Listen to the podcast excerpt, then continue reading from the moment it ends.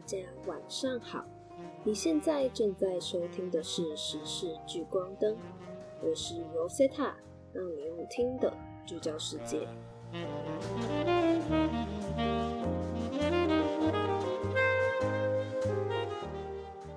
今天是年假过后的开工日，不知道大家。收假收心收的如何呢？可能今天也是父母们的自由日吧，因为小孩终于回去上幼稚园了。不过呢，也意味着大家都要回到工作岗位上。那让我们先一起来期待明年的春节假期吧。刚放完就在期待明年呢。好了好了，今天的时事聚光灯呢，将带你了解到台湾的半导体停产。可能会引发的中美冲突。我们经常听说台湾的半导体产业很强、很重要，那么究竟是有多重要呢？竟然货不可缺到会影响到各国政治角力的程度吗？或许呢，我们可以从美国华府智库的一场兵棋推演看出结果。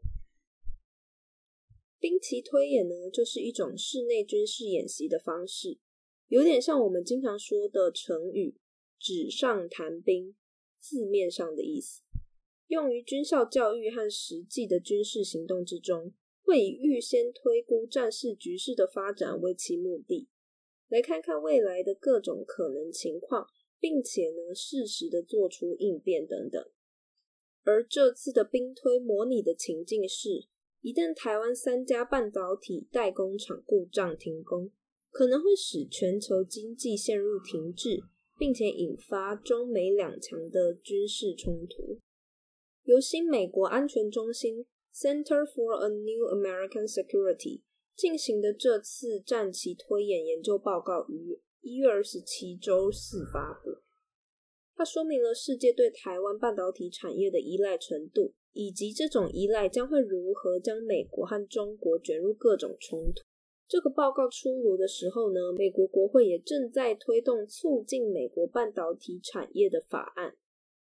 该报告的一个关键建议是全球供应链的多元化，而美国总统拜登敦促国会通过法案，并承诺将尽力促使半导体在美国本土的产量增加。拜登表示。美国只生产了十趴的晶片，我们还没有能力制造最先进的晶片。而目前全球有七十五趴的晶片在东亚生产，其中九十趴最先进的晶片是在台湾制造的。中国正在尽其所能的占领全球市场，这样一来，他们就可以试图在竞争中超越美国，并且大量应用，包括军事上的应用。这份报告也指出，即使美国国会批准政府对美国微芯片生产能力的新投资，要想赶上台湾的技术水平，也需要数年的时间。美国对台湾高端微芯片的依赖，已经超过了过去几十年对中东石油的依赖了。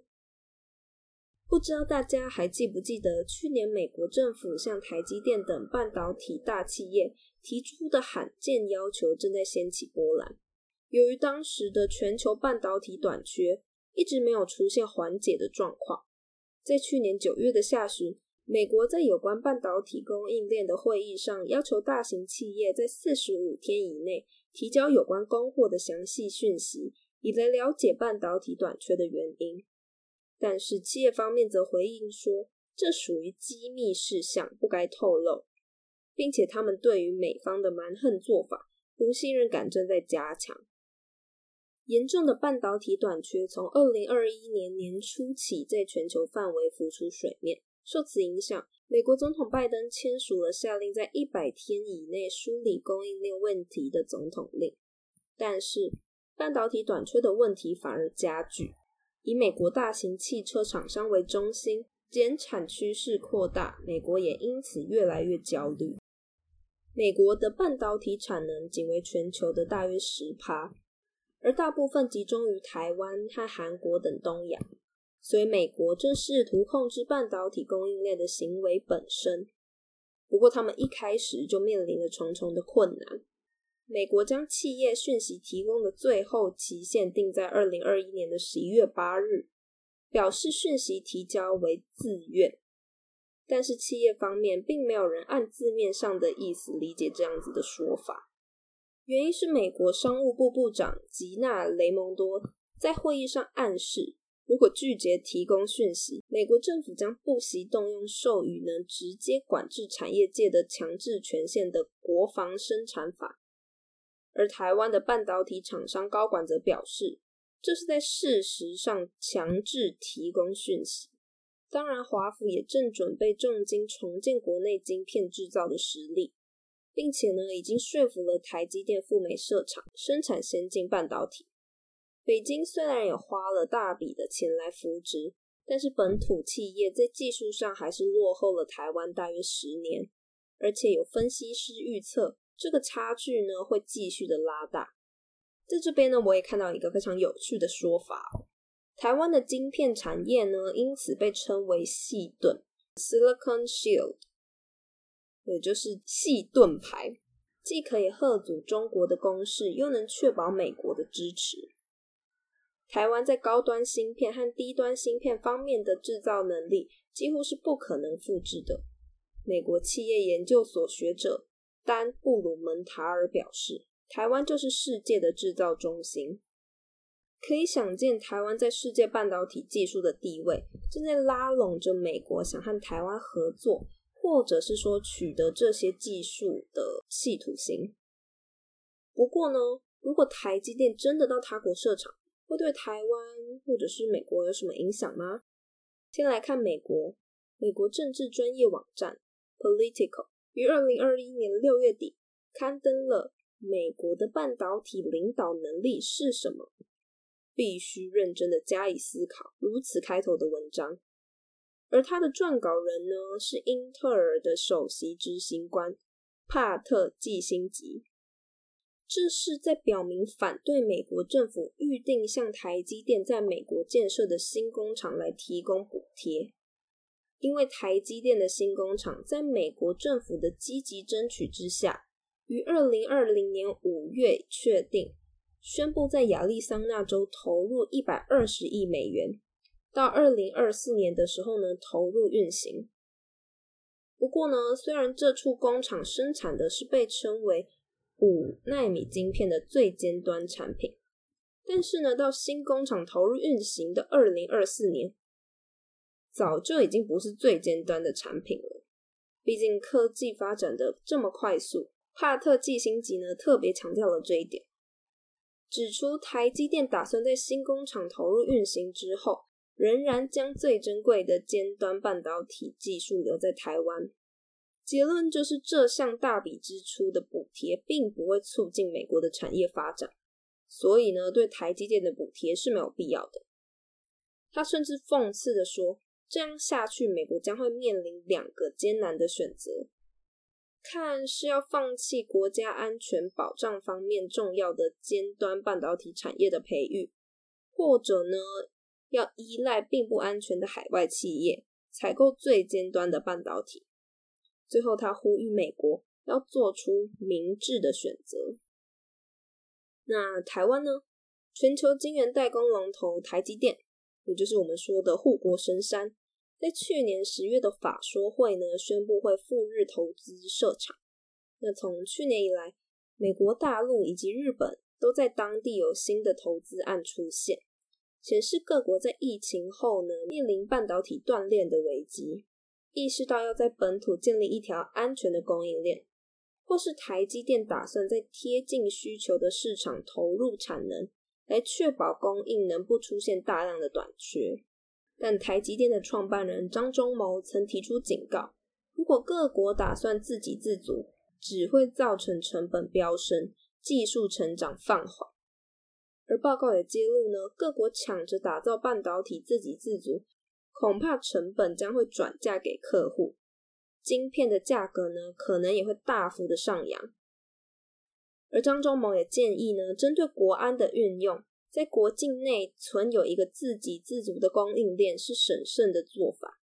然而，对于规模大的许多的民间市场，一个基于自由贸易体系的供应链仍然是目前的最佳做法。说完了近几年美国和台湾半导体的产业状况，我们再回到这份兵推的报告上。帮助设计并且领导这次推演的贝卡瓦塞尔表示，虽然许多战棋推演都是为了研究中国而进行的，但大多呢都是集中在常规的军事威胁上，忽视了中国可以对台湾施加压力的诸多方式。如果台湾的半导体供应链在某种程度上受到了中国的侵犯，那么美国人日常的生活习惯中的东西。上下班、给亲人打电话、做各式各样的事情，只会突然消失。瓦塞尔说。其他专家则表示，美国将被拖入一场微芯片战争的这个说法，其实有点夸大其词了。美国战略与国际研究中心的林碧莹表示，中国将根据其主权受到的威胁以及预期的国际储备情况。来决定对台湾采取何种强制措施。林碧莹说：“中国不会将他们的对台政策或任何将要对台湾使用武力的决定建立在芯片之上。中国会考虑的是入侵台湾的成本，那些重大的政治和军事代价。所以，我认为芯片不会成为对台湾使用军事力量的三大因素之一。”最后呢，我们再稍微提到一下台湾人对中美两方的看法。依据《天下》杂志的调查结果呢，台湾人信赖美国，跟这阵子美国种种挺台的动作有关，让台湾人相信，或者说是期待美方会在必要的时候出现，并且帮助台湾。同时呢，这样子的想法也大大的影响了台湾人对美国国力的认知。有超过一半的民众不同意中国国力与国际影响力即将超越美国。但是呢，对于台湾人这种乐观的心态，知名美国政治学大师、史丹佛大学国际研究学院资深研究员福山接受《天下》杂志专访的时候，直截了当的说。很多台湾人打算依靠美国，是个很大很大的错误。说起来，在这方面的政治啊，其实很像职场上的生存游戏。我们常常看到电视剧里演的那些靠关系上位的上司们啊，最后呢都落得不好的下场，而那些自身很努力的小员工，才是能在升职路上站稳脚步的人。虽然慢了许多啦。但是呢，真实力就会站得很稳呢。所以呢，从这个角度看来，台湾也应该从自身角度出发，有没有什么实质性的东西是我们真的能握在手里的呢？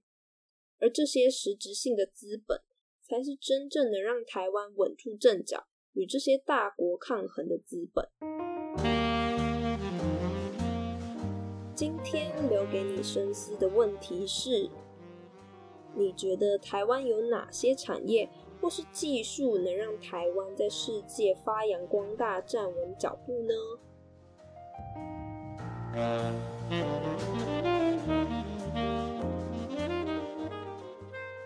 谢谢你收听《时事聚光灯》。今天我们讲到了台湾的半导体产业停产可能引发的中美冲突。资讯栏有资料来源的连接。有兴趣的你可以点进去看看。我们是火力创新，我是 Rosetta。有任何的想法想要和我们分享，也可以到火力创新的 IG Fire Laboratory，F I R E L A B O R A T O R Y，将你的想法留言在贴文的下方，或是私讯我们哦。如果你是 Apple Podcast 的用户，也可以给我们留下一些留言建议。让我们的节目内容能更加进步哦！我们下周一晚上见，晚安。